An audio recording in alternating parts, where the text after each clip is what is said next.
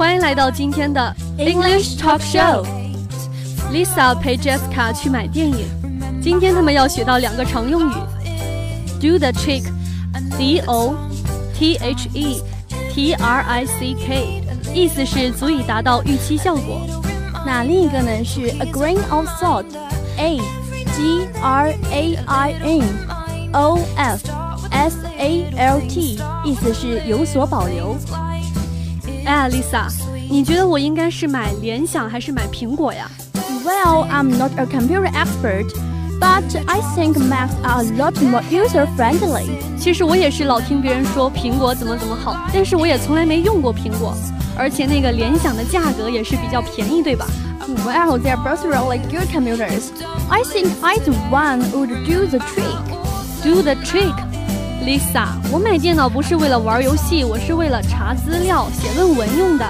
Actually, Jessica, when you say that something does the trick, that means that it will be successful or good enough. 啊，do the trick 就是可以达到预期效果的意思呀。Yes，呃，所以你的意思是说，不论是买联想还是买苹果，都够我用是吧？Right, right. Here's another example. June doesn't need to live in a big house. Since he lives by himself, a small apartment will do the trick. 啊，那我明白了。这句话的意思是说，John 反正是一个人过，有一个小公寓就够了，完全用不着大房子。嗯，那 Lisa，你说我们应该去哪家店买那个电脑呀？Well, we could go to a big computer store. But the internet will do the trick too. You can order your computer online. 上网订购，这不太好吧？ 嗯，要不我们去那个苹果专卖店看看吧。我去玩苹果电脑，你去看一下那个 iPhone。That's okay. I don't need a lot of fancy features on my phone. My simple old cell phone will still do the trick. 老实说，你那手机要是再不换，就真的要变成古董了。你上星期不是说不好用吗？Actually, just very broke. But I went to the store and got a new battery, which did the trick. 所以你就换了一块新电池，准备接着用是吗？Yes，我真是服了你了。呃，省钱固然是重要，但是你也不能太落伍了呀。你看现在的新手机都什么功能都有，难道你就不想要吗？Who needs all this technology? When I want to be entertained, reading a book always does the trick. 对了，苹果公司最近推出了那个 iPad，功能还是挺全的。要不你去买个 iPad 吧？嗯，As far as I'm concerned, Jessica. Old-fashioned paper books still do the trick.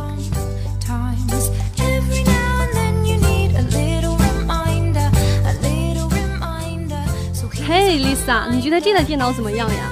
它上面的功能全部都有，价格也还可以，只要五千块钱。What? Five thousand yuan? That sounds pretty expensive to me. Are you sure it's worth it to buy such an expensive computer? 当然值了，你没听刚才的那个店员说吗？这是他最喜欢的一款电脑，强力推荐。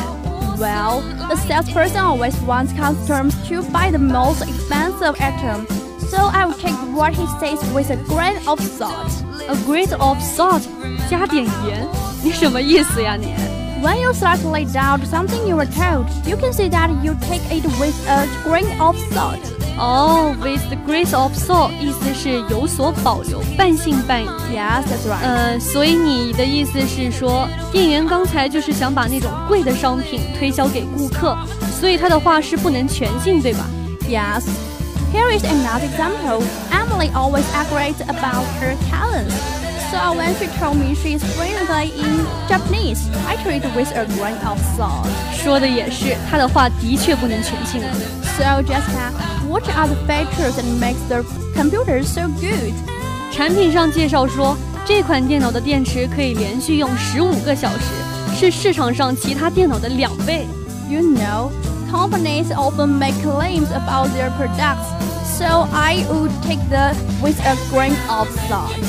可是我朋友买的也是这个牌子的电脑啊，他说特别的好。But he only uses computer to check emails. I will take her opinion on computers with a grain of salt. 可你也不是高科技专家呀，你怎么就知道这电脑一定不好用呢？That's true. I don't know much about technology, so I will take my worries with a grain of salt. 你别误会，买电子产品多点担心是正常的嘛。OK。